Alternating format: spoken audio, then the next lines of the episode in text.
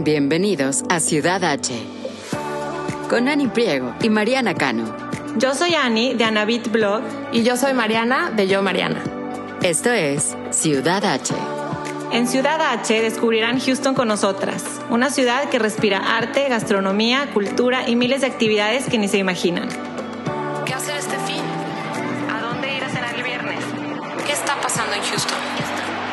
Desde restaurantes, bares y exhibiciones hasta eventos y viajes.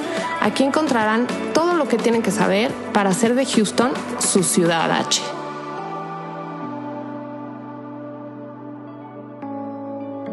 Grabando. Buenísimo. Bienvenidos y bienvenidas a Ciudad H. Estamos muy contentas de tener en nuestra sección mensual Expertos en Houston a una psicóloga, Yael Ross. Vamos a platicar con ella de muchísimos temas, entre ellos la ansiedad, todo el tema de salud mental y las emociones. Pero pues antes que nada, muchísimas gracias, Yael, por estar aquí en Ciudad H Podcast. Muchas gracias a ustedes por invitarme y qué padre tener chavas mexicanas, latinas haciendo este tipo de proyectos en Estados Unidos. Entonces, gracias a ustedes por la iniciativa.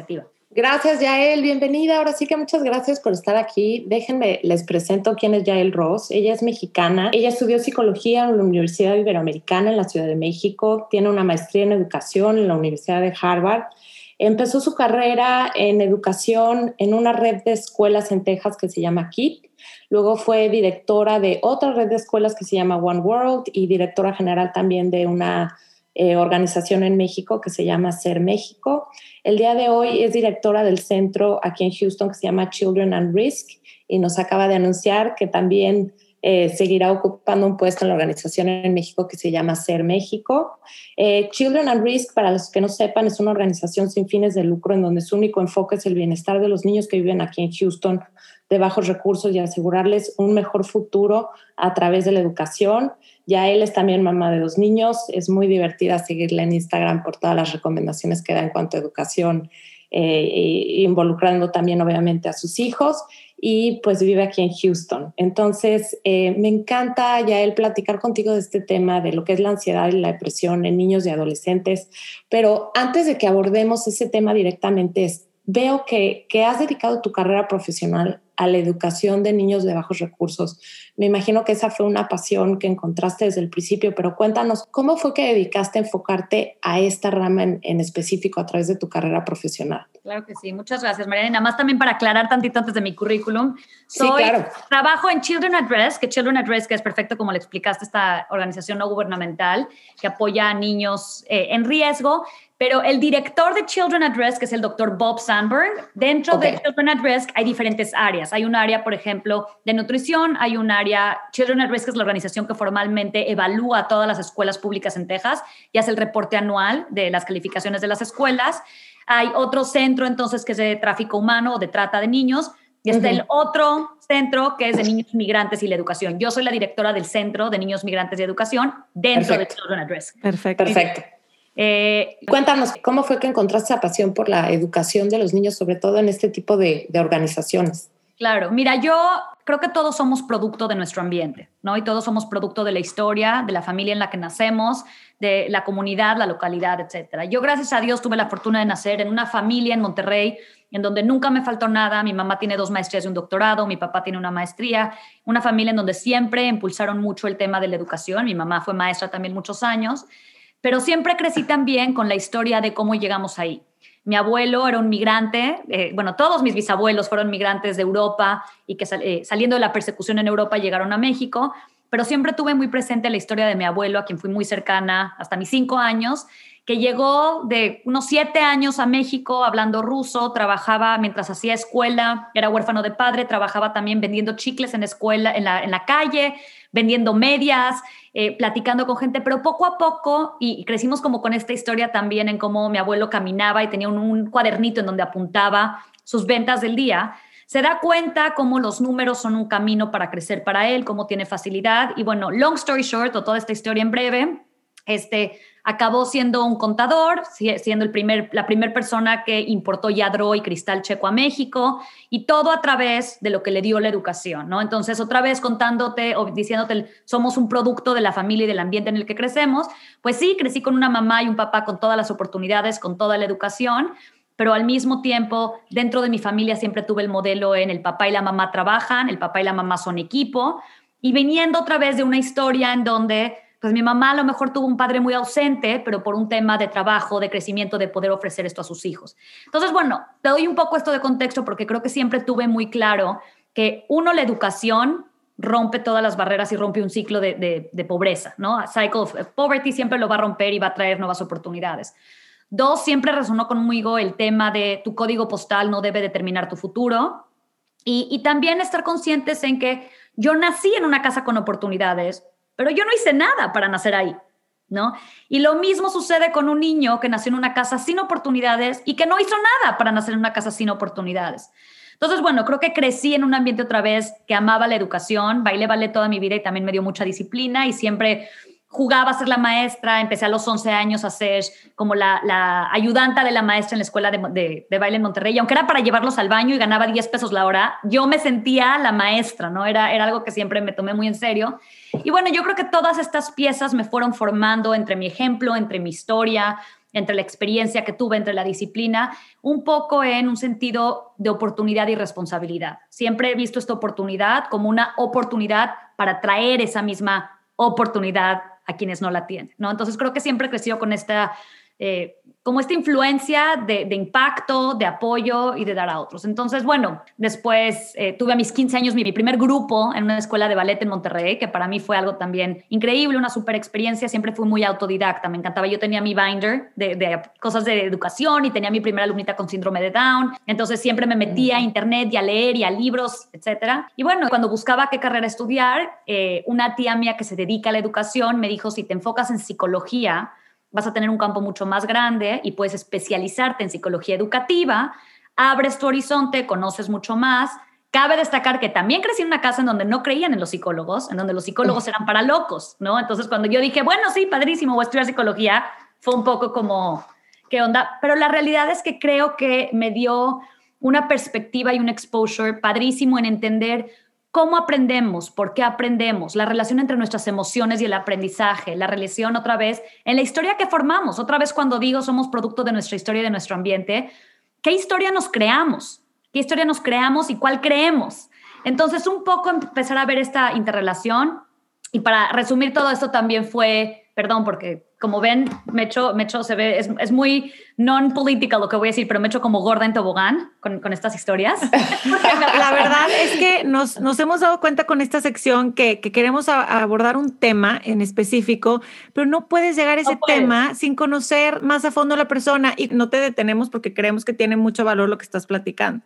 Yo estoy encantada oyendo tu historia. para mí también te voy a decir lo que pasa una de las de mis aprendizajes ha sido siempre tienes que conocer el why, ¿no? Siempre tienes que conocer. Y te lo digo como un aprendizaje formal. Con el maestro en, en, Harvard de mi maestría después, que fue el chief organizer de la campaña de Obama, por ejemplo, nos decía, mm. hasta en temas políticos, Marshall Gantz, ¿por qué conectas o no conectas con la gente? Y cuando conectas es cuando llegas al why, ¿no? Entonces, cuando encuentras el por qué y dónde estás parado y por qué llegaste a este lugar, es donde puedes conectar con otro ser humano. Entonces, en este espíritu de buscar el why, de conectar, es, bueno, en este, otra vez siguiendo siendo muy autodidacta y muy...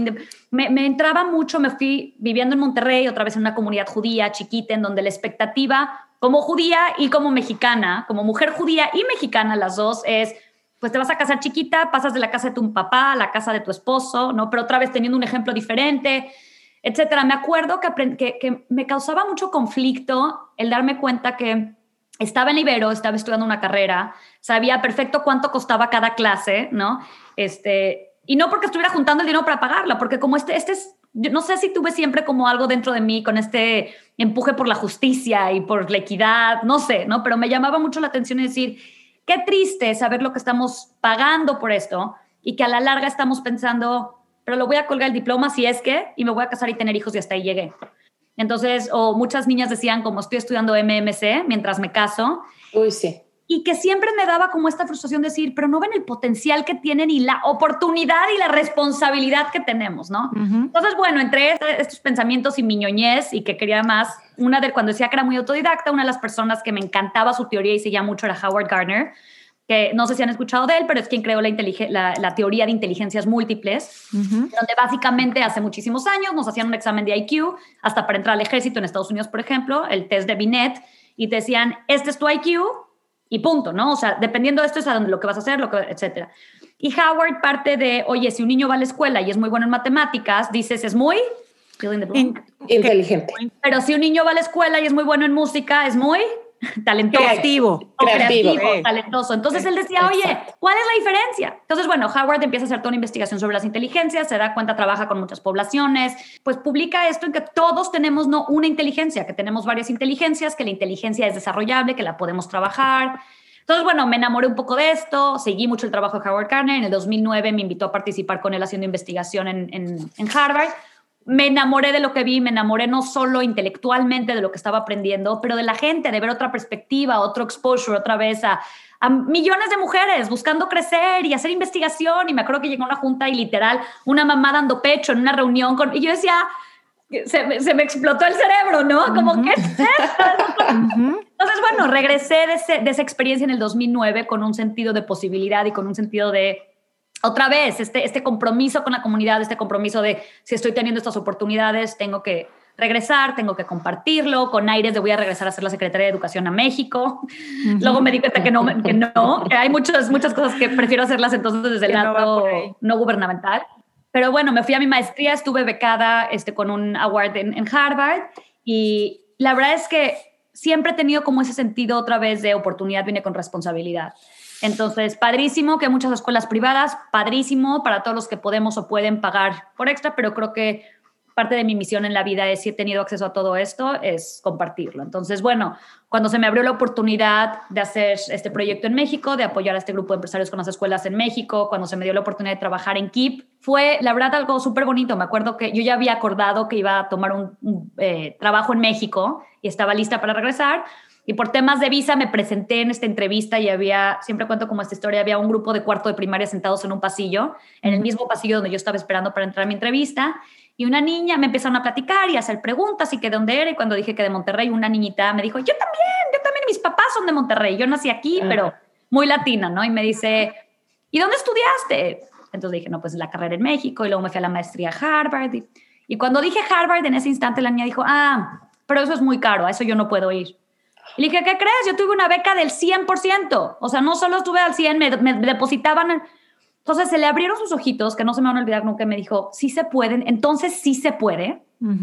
Y yo creo que esos ojitos son parte de lo que, para llegar a, como al final de todo este mega rollo, es, esos ojitos son los que me hicieron entrar a esa entrevista de trabajo súper comprometida, a decir, claro que se puede, y déjame enseñarte cómo y déjame ayudarte a que lo logres. Entonces, no, me, me, pongo chinita, ¿no? Es como dices, es un guay, es un propósito. Has transformado esa pasión en realmente un, pues en crear oportunidades de abrir camino para muchísima, muchísimas más personas. ¿Cómo esa carrera después te trajo a Houston? Esa entrevista con la niña fue, te digo, yo había tomado un trabajo en México por temas de visa. Para quien ha estado estudiando en el extranjero y nos está escuchando, saben que tienes algo que se llama PTO, que es, eh, es un año después de tu maestría en donde tienes oportunidad de buscar trabajo en ese año. Entonces, si encuentras, te quedas aquí y si no, pues te retachan, ¿no? te regresan a México. Pero para aplicar a eso, por ejemplo, yo tuve que aplicar a los seis meses de mi maestría y entregas pasaporte, documentos, etcétera. Entonces, cuando te, están elaborando o trabajando esa documentación, pues te, no puedes irte sin tu pasaporte. Entonces, bueno, yo ya había aceptado mi trabajo en México, pero salí de mi maestría y fue de, bueno, pues igual me tengo que quedar unos dos meses en lo que me dan el PTO y en lo que me dan el pasaporte, etcétera. Vine a visitar a mi hermano que vivía eh, en ese entonces y sigue viviendo acá Vine a Houston, se presentó la oportunidad de una entrevista y dije, yo iba a la entrevista como, pues nada más voy, ¿no? Este, yo ya tengo muy, muy feliz eh, este trabajo en México y entré a la entrevista, pasó esta anécdota que les platico con niños aquí en Houston y resultó aparte que el proyecto que me ofrecían aquí estaba relacionado con los mismos empresarios en México con los que iba a trabajar. Entonces fue como, se acomodó todo, empecé a trabajar aquí, viajaba cada dos semanas a México. Eh, conocí a mi esposo, un gringuito tejano, este, y lo demás es, el resto ya es, historia, ¿no? Tengo dos hijos, estoy, estoy con mis raíces muy puestas en Houston. ¿Qué año, qué año llegas para quedarte? 2012. 2012, entonces ya. Sí, ya tienes un rato acá entonces. Qué bien. que fue ayer. Y me sigo sintiendo chava y cool, ¿no? bueno, Oye, eso sí. nos pasa a todas, ¿estás Sí. de acuerdo?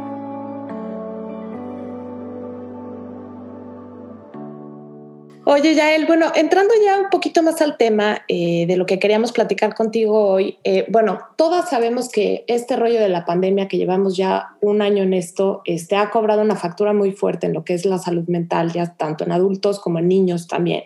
Pero después de ya un año de estar en esto, eh, yo creo que todas hemos pasado por diferentes formas de atacarlo, diferentes formas de estar cerca de nuestros hijos, de tratar de identificarlo, pero la verdad es que ahorita ya, por lo menos aquí en Texas, la mayoría han regresado a la escuela, han regresado un poco más a sus actividades, eh, la ciudad ya se está abriendo un poco más, pero ¿cómo podemos asegurarnos que no que este rollo de la pandemia no tuvo una repercusión importante en la salud mental de nuestros hijos y como qué síntomas o qué focos rojos debemos estar al pendiente para saber pues que esto no sigue a lo mejor siendo un nicho en ellos, aunque veamos que la vida poco a poco empieza a regresar más a lo que es la normalidad, ¿no?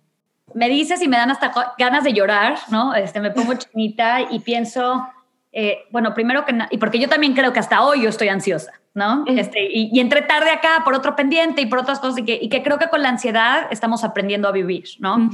Entonces, bueno, muchas cosas. Uno, lo primero es decir, creo que el daño, cuando dices, eh, tú me preguntaste cómo, cómo podemos evitar, ¿no? O cómo podemos, este, no sé cómo fueron tus palabras, ¿no? Pero cómo, cómo podemos... Como, como identificar más bien que nuestros hijos a lo mejor no sigan o hayan tenido una repercusión importante de todo esto o, o sigan que no- ansiosos no por tengan.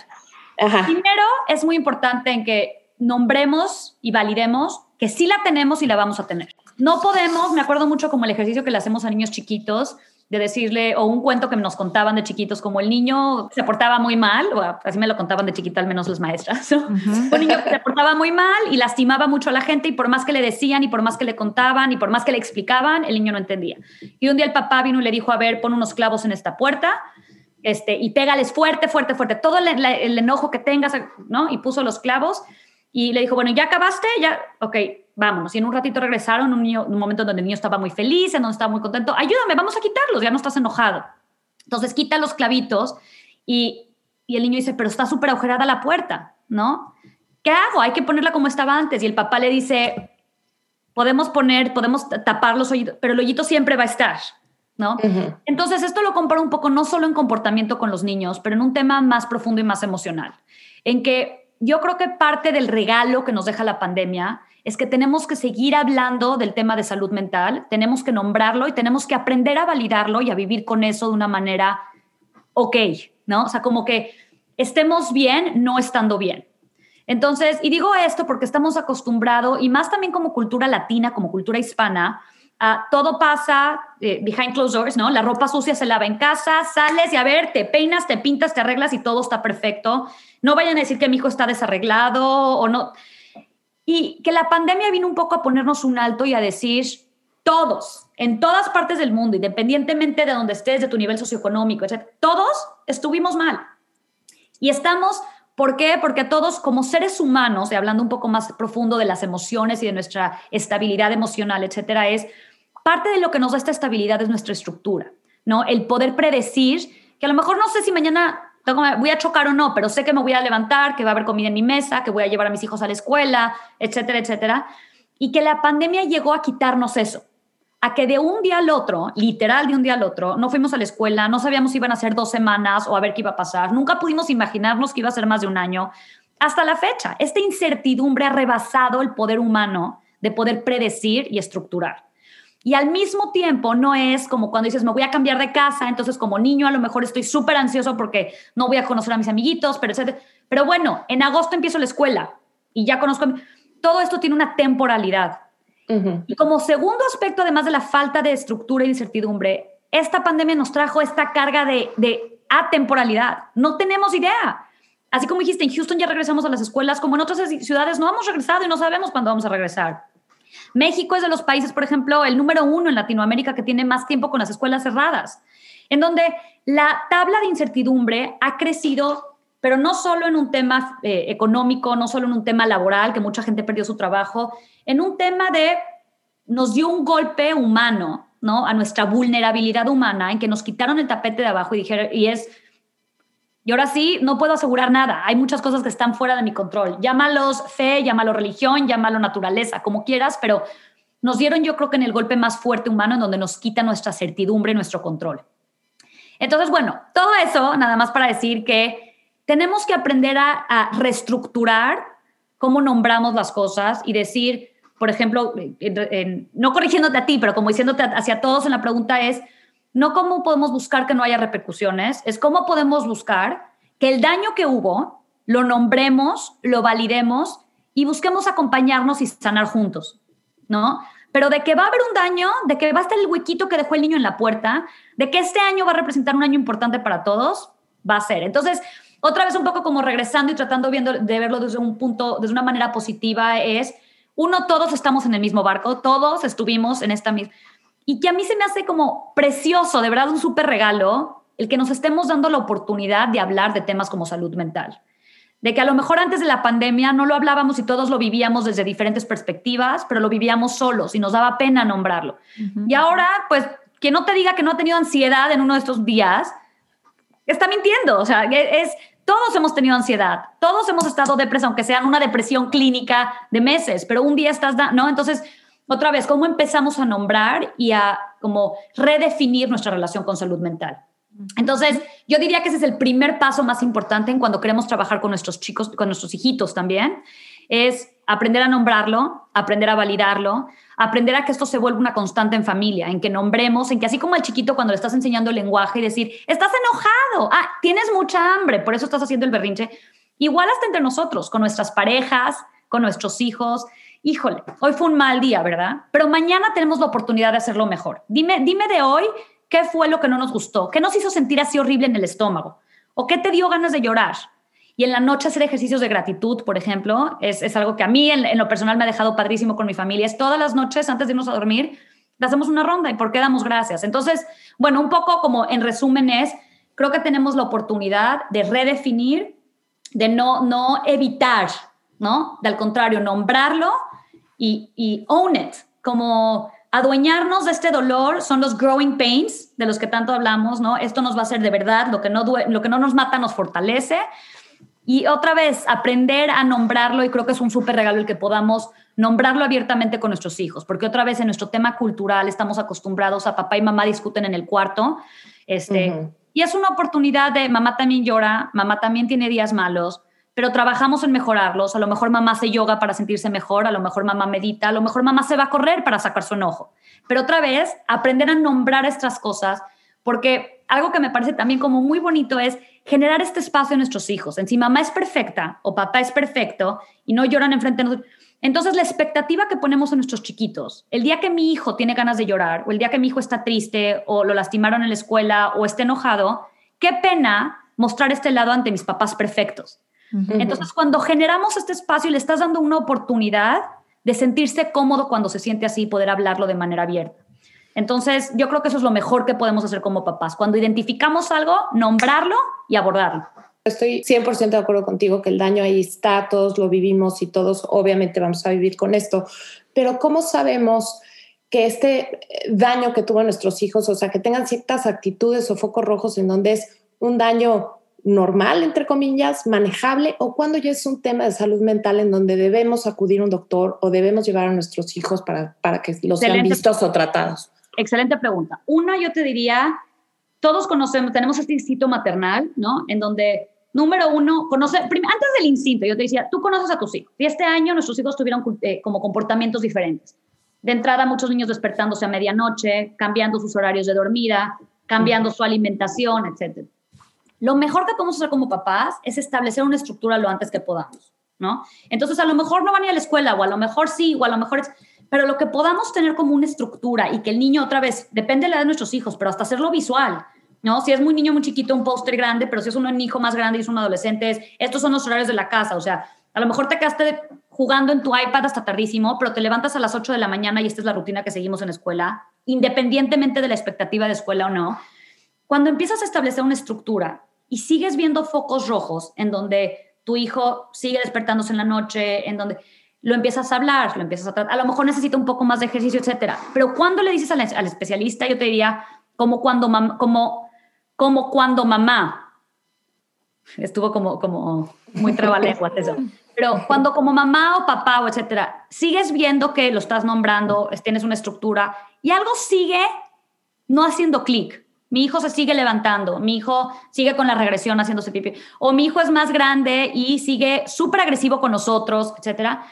Yo creo que hay, nunca vas a perder al nombrarlo a un especialista, a tu pediatra o aún es, nunca está de más nombrarlo y abordarlo y es mejor que te digan, es normal, es la ansiedad de este año, ¿no? Dale tiempo, pero mucho mejor hacer eso a decir, chin, no lo vi en su momento o dije luego, luego, luego y no lo abordé. Entonces, de entrada yo diría, todos los niños tienen ansiedad ahorita, como todos los adultos tenemos. Todos pues estamos buscando estrategias sobre cómo abordarlo. Si estás haciendo ejercicio, si estás moderando la alimentación, buscando una alimentación balanceada, si estás teniendo... Y todavía ves que hay algo que no está haciendo clic con tus hijos, que hay algo que te llama la atención, que no sabes si es normal o no es normal, cuando hay duda, no hay duda, ¿no? Entonces ahí buscas a un especialista y otra vez es mucho mejor, eh, como les sigo diciendo, como es un regalo, que padrísimo que pudiste hacerlo, que el especialista te diga, no te preocupes, nos hablamos en seis meses a ver si te sigue preocupando, pero es mejor eso a decir, chin, vi todo esto y pensé que estaba haciendo lo máximo y no lo hice. Yo diría que ahorita todos los niños y todos los adultos estamos en un momento en donde una ayudadita no nos ver mal. Este, obviamente no todos los niños estamos o están o todos los adultos estamos como en, un punto en donde necesitas algo mucho más urgente, pero que nunca está de más hablarlo si tienen la oportunidad y buscar herramientas para trabajarlo.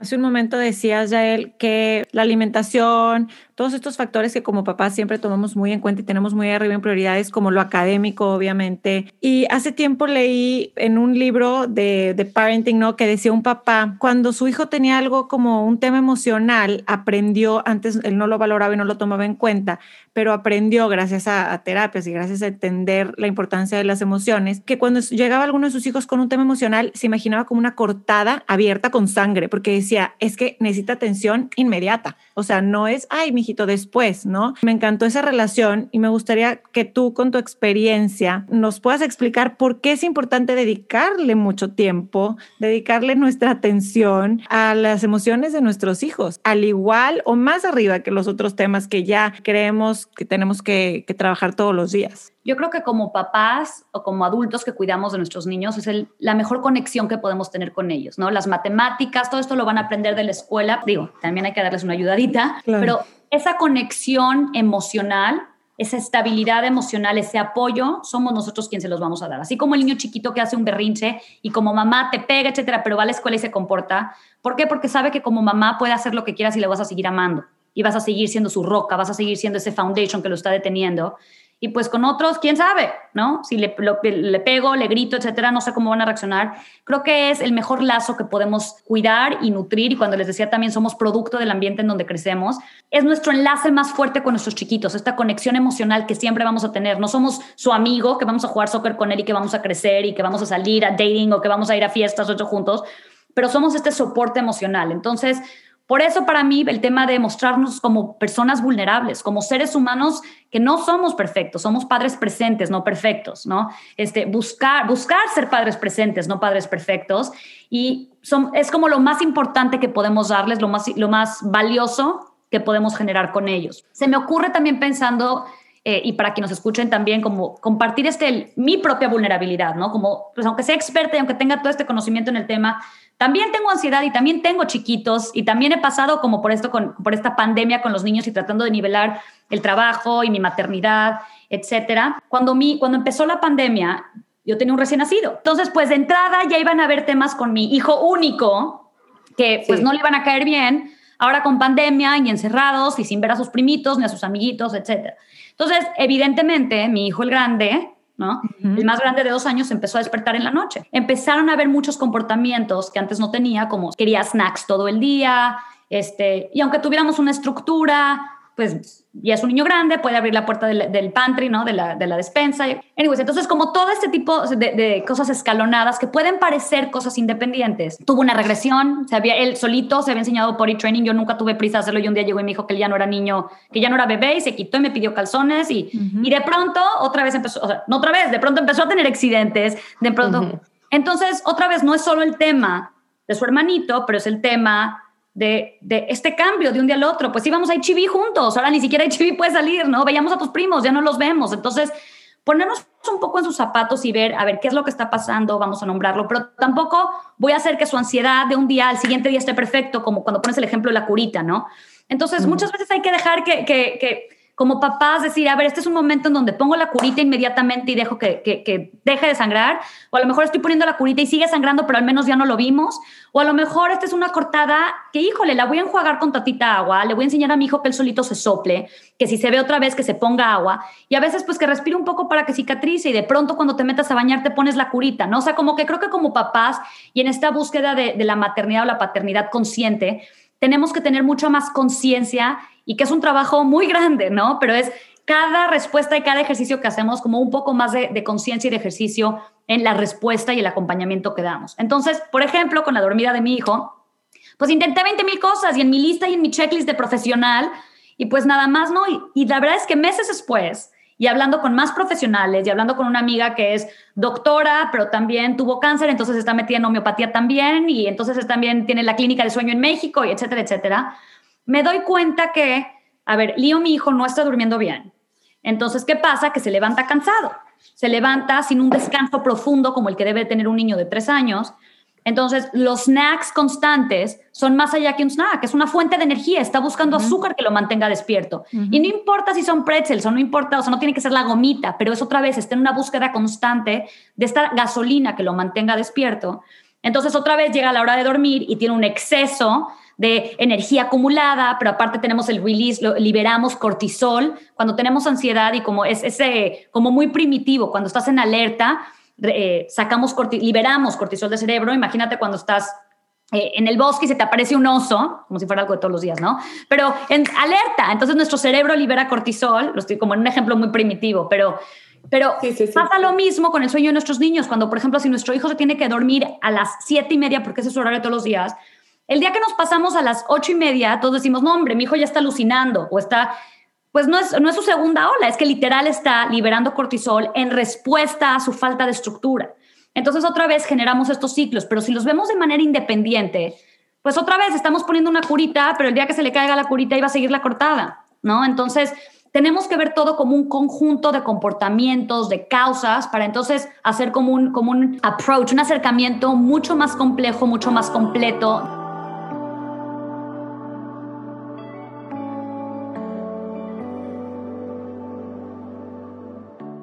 Me encanta como dices, ya el de que todo, o sea, es que hay que verlo como un todo. A veces nos enfocamos en nada más uno de los temas de un problema. Eh, hay que ver por qué está pasando lo que. También. Exacto. Analizarlos como, como un todo y no solo independientes. Mencionaste varios ejemplos de, de la estructura como técnica, ¿no? Para mejorar estos temas emocionales. Pero, ¿qué otras técnicas podrías recomendarnos para enseñarle a nuestros hijos a procesar sus emociones Mira, es súper importante uno entender que cuando tenemos ansiedad o cualquier de estos temas emocionales, me gusta compararlo a mí como si estamos en otra órbita, ¿no? Entonces, nuestro estado emocional no está aterrizado donde debe de estar o donde está siempre. Entonces, por alguna razón estamos como flotando y percibimos las cosas de una manera diferente.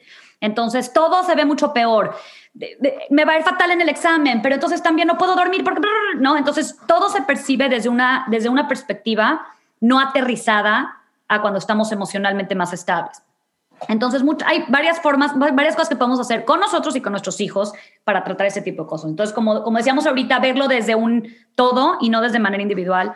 Uno, hablar del tema de la alimentación, ¿no? Buscar una alimentación saludable en donde, en mi casa, por ejemplo, pues no puedo evitar el azúcar. A mi esposo le encantan los dulces y el mugrero. Bueno, nada más entonces cuidar que no sea algo constante y que no sea todo en todos los alimentos, ¿no? O sea, como tener algún momento al día. Entonces, la alimentación sana, buscar las horas del sueño, que se duerman acorde a la edad que tenemos, que podamos cumplir estas horas de sueño, hacer ejercicio es súper importante. Entonces, muchas veces, y no es nombrarlo con tu hijo a lo mejor, si es, vamos a hacer ejercicio porque esto te ayuda, pero a lo mejor vas a hacer una fiesta. Nos encanta a nosotros aquí en la casa, por ejemplo, hacer un dance party. Entonces ponemos la música que le encanta a mi hijo y por 20 minutos estamos todos bailando. ¿Y qué hace? Esto tiene un efecto directo en el cerebro, me ayuda a liberar endorfina, serotonina, etcétera. Entonces, independientemente de si lo estás nombrando o no, estás haciendo una actividad física que te está ayudando biológicamente, que está ayudando a tu cuerpo a mantener una salud emocional, a eh, evitar el estrés, la ansiedad, etcétera. Puede ser bailar, puede ser ir a caminar, puede ser correr, puede ser muy formal, meterlo, o más formal, estar en una clase en donde hacen algo, puede ser viendo la tele y haciendo yoga juntos, ¿no? Siguiendo una clase de yoga juntos, lo que sea, pero otra vez, que la actividad física tener un mínimo de 20 a 30 minutos diarios, en donde estamos apoyando entonces biológicamente la estructura de nuestro cerebro, la liberación de hormonas que necesitamos, etcétera, para evitarlas. Y también, o sea, digo, cuando estás súper enojada, quieres, quieres sacarlo, ¿no? Quieres correr, quieres hacer punching. A lo mejor es una guerra de almohadas, ¿no? Pero otra vez, en donde aceleremos y liberemos estas endorfinas.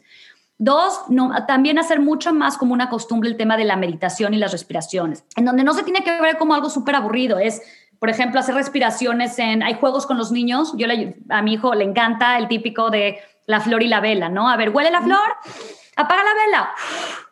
Y él no sabe que es un ejercicio de respiración, está jugando a oler la flor y apagar la vela, ¿no? Ponernos creativos. Y yo les diría a todos los que nos están escuchando, métanse a internet, hay 20 mil ejercicios de respiración de juegos con los niños.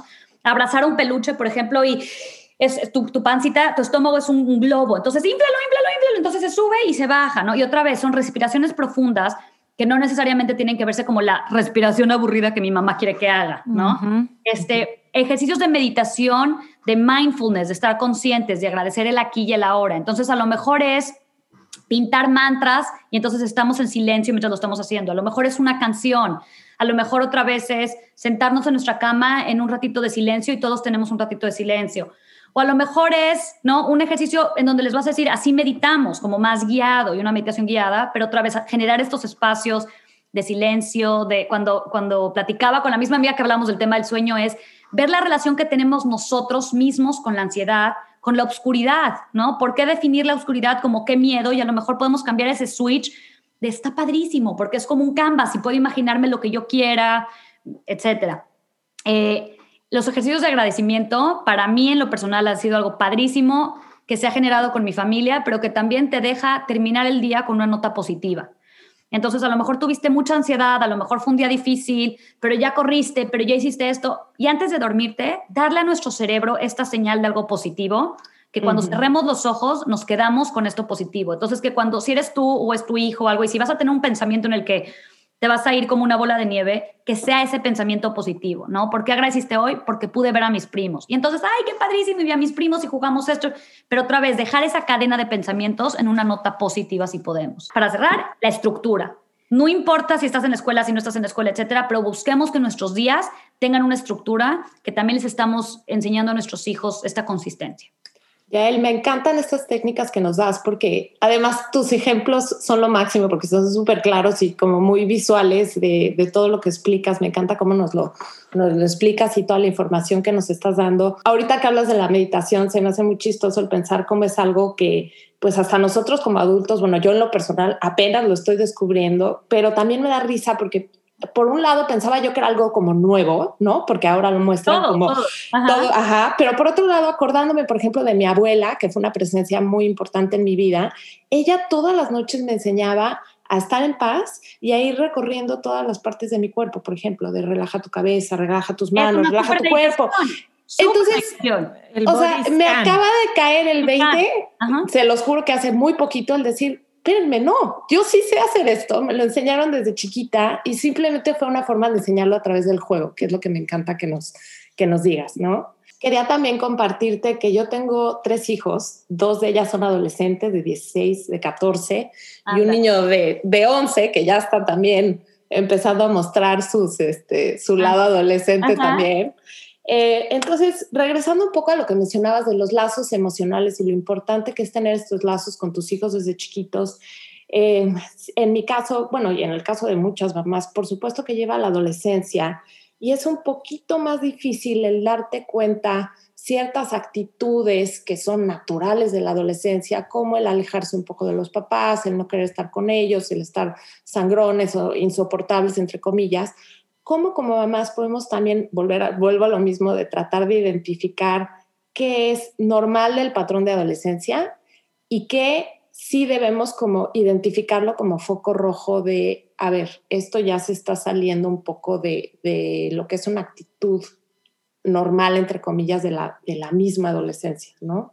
Hijo, te diría que te estás metiendo en una caja de, de sorpresas. No sé cómo se, se, va como la, la, explicación, pero la adolescencia es todo un tema, ¿no? Todo un tema, este, que tú lo estás viviendo en carne propia. Yo te lo puedo hablar en teoría. Todavía no he llegado con mis hijos ahí, le tengo miedo.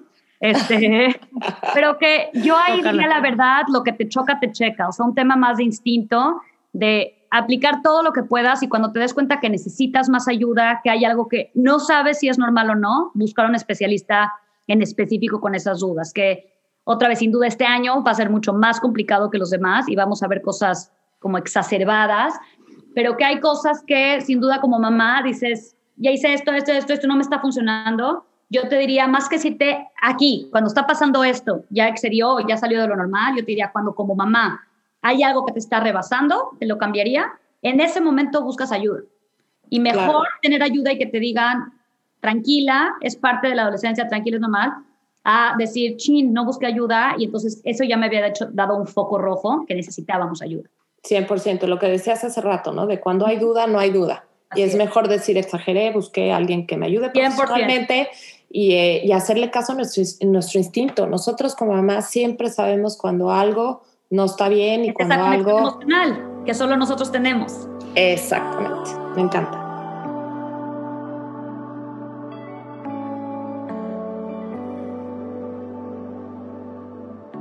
En Estados Unidos, las tres que venimos de otros países, que muy probablemente vayamos a estar aquí, nuestros hijos vayan a ir a college fuera de casa, que de los 18 años se van. Y nosotros venimos a lo mejor de un lugar donde no necesariamente pasa eso, ¿no? Vivíamos en carrera con nuestras familias o a lo mejor un porcentaje de, de esos años de 18 a 22 estábamos en casa. El tema aquí que, que queremos tocar es cómo poder identificar a lo mejor con los adolescentes algo que no esté bien sin estar con ellos físicamente, ¿no? Que es a través del teléfono, de un FaceTime. Platicaba con Mariana de un caso de una compañera mía de trabajo que ella tenía dos hijos en carrera y en un momento me tocó verla a mí. Ella estaba aquí en Woodlands, trabajábamos juntas y su esposo estaba en otro estado estudiando la carrera y pues su, su hijo estaba pasando por una depresión porque acaba de fallecer su papá y me tocaba escucharla decirle, a, hablar a un council para que le hablara a una maestra, para que la maestra fuera, para que fueran a sacar al, al, a su hijo del, de su dormitorio para llevárselo al, cole, al salón, porque estaba faltando a clases, pero era por la depresión y todo esto de lejos, ¿no? Y, y es una pregunta que surgió también porque en el caso de Mariana, muchas amigas de Mariana están ya en esa etapa, ¿no? Que sus hijos ya están empezando la carrera. Y no sé, queríamos ver si había algo que tú pudieras aportarnos en ese tema de, de cómo, a pesar de que están grandes, ya los niños siguen siendo súper vulnerables o más vulnerables ya a todos estos trastornos o temas de salud mental que pueden estarle afectando y no nos damos cuenta. Como claro, no, mira, es una muy buena pregunta. Yo te diría, varias cosas se me ocurren. Una es, por esto hablábamos al principio también de la importancia de la conexión emocional que hacemos con nuestros hijos y que esto es el mejor tesoro que podemos tener, ¿no? Porque muchas veces vamos a estar, muchas veces no vamos a estar, pero esta conexión y al mismo tiempo a lo que motivaba al principio a generar estos espacios en casa en donde no eres una mamá o un papá perfecto, pero lloramos, pero hablamos de estos temas. ¿Por qué? Porque si en tu casa todo es perfecto, el día de mañana que tu hijo no esté ahí, ¿cómo estás? Bien, mamá, bien, súper, me la Qué pena otra vez decirte a ti mamá y que estás lejos y que yo sé que te preocupas por mí y todo, que no estoy bien. Pero si desde chiquitos generaste un ambiente en donde la vulnerabilidad es expresada, en donde es respetada, es nombrada, entonces cuando se van, pues saben que el decirte a ti, oye, ma, ¿sabes qué? Estoy súper ansiosa, estoy... no vas a gritar, ¡ay! Se te va a caer el mundo, pero vas a reaccionar como, híjole, a ver, platícame más, te entiendo, yo también estuve súper ansiosa ayer. Entonces, otra vez, es un poco el mito y cómo, cómo eh, tomamos o hacemos el approach a las emociones y a la salud mental en casa, que generamos entonces estos vínculos abiertos con nuestros hijos, que cuando son más grandes saben que es un espacio, es un safe space, es un espacio seguro en donde pueden hablar.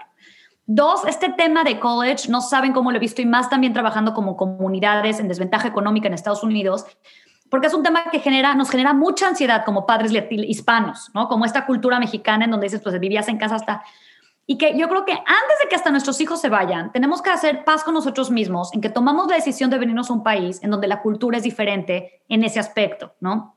Así como en otras cosas. Y que a lo mejor estamos de acuerdo o a lo mejor no, pero nuestros hijos no tienen la culpa de nuestros acuerdos o no con esa cultura.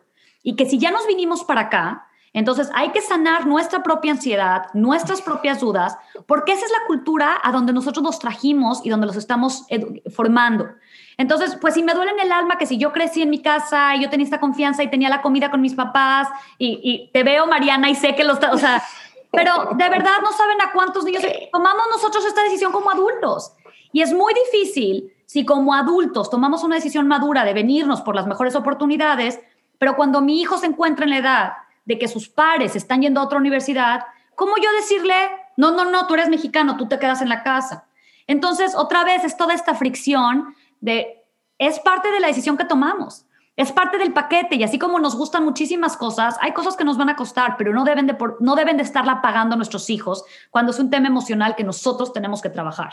Entonces, es duro, es diferente. Otra vez, a mí me gusta verlo como no quiere decir no solo esto, pero muchos temas que como yo crecí y el ambiente en el que yo me formé, como decía, somos productos de nuestro ambiente, es el único y el verdadero, ¿no?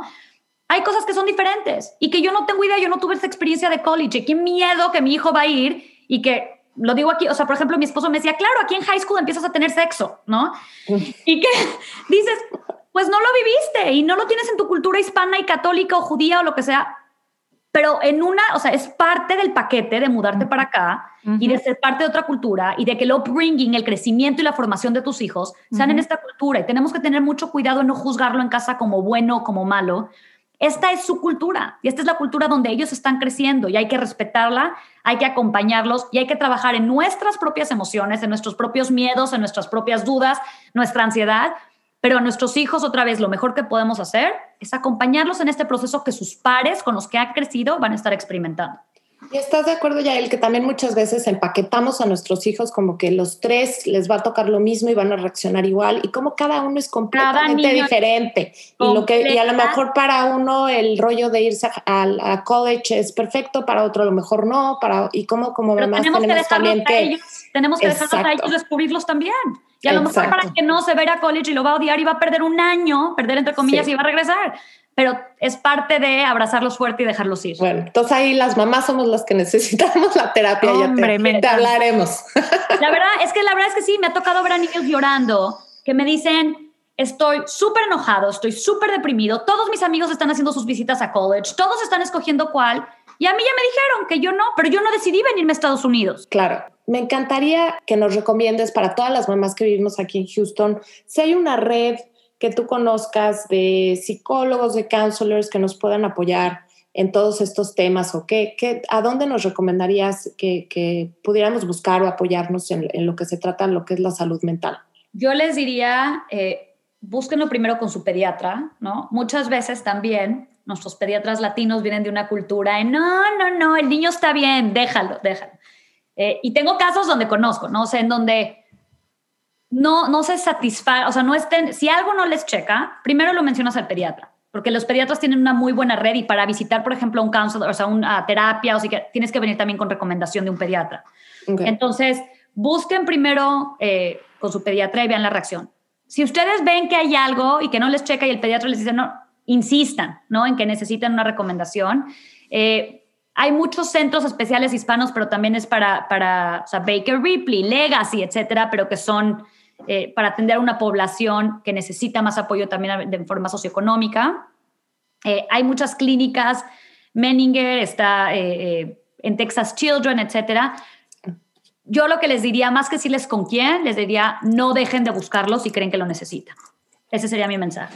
Muy bien. Ya, yo sé que, que tienes ahorita múltiples trabajos pero también sigues dando algún tipo de, parenting coaching. Sí, eh, pero lo que hago es cuando una mamá me busca en la cuenta de Instagram o algo, hacemos una sesión en donde revisamos su tema, quizás son dos sesiones si es necesario, en donde yo les hago como un plan de, esta es mi sugerencia y muy, o sea, no, no el tema de psicología como en México, de un approach en donde vamos a sentarnos y vamos a hablar una vez a la semana y, y es mucho más un coaching, que nos sentamos una o dos sesiones te hago una propuesta de esto es lo que yo veo, esto es lo que te sugiero, estas son las opciones y, listo. ¿Cuál es tu cuenta de Instagram para que todas te puedan Arroba Yael con Y, Y-A-E-L, Yael Ross, guion bajo. Perfecto. ¿Cómo podemos apoyar a la Fundación Children at Risk aquí en Houston? Métanse a la página y se los súper agradecería, de hecho, si hay un clic para donar y un donativo de 5 dólares, de, 50, de lo que sea. Hay de hecho toda una campaña que se llama Champions for Children, en donde estás mensualmente dando una cantidad. Se los súper agradecería y más les agradecería si cuando entran a la página de Children at Risk te ponen y haces el donativo, te pone como un comentario en específico el fondo para qué se va, para qué se va a hacer eh, específicamente, para dónde se va a destinar y hacen una nota ahí, centro de Yael, o pueden poner Center for New American Children o alguna referencia a que va el centro para apoyar a los niños migrantes en Estados Unidos. Buenísimo.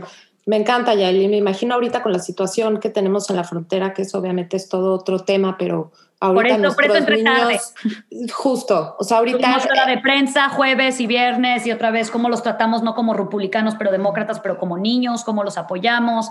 Ningún niño hace lo que han hecho todos estos niños para llegar acá si están bien en el país en donde están.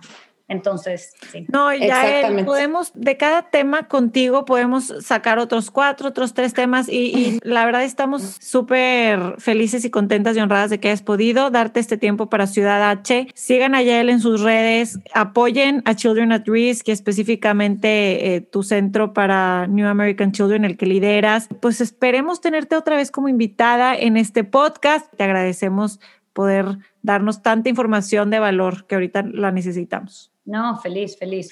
Muchísimas gracias, Yael. Fue un placer conocerte, un placer platicar contigo. Agradecemos muchísimo tu tiempo. Y nos vemos la siguiente semana. Muchas gracias por estar aquí con nosotros, Ani. Un placer como siempre. Gracias, Mariana. Gracias, Yael. Gracias a las dos. qué padre que están haciendo esto. Un abrazote. Bye. Esto fue Ciudad H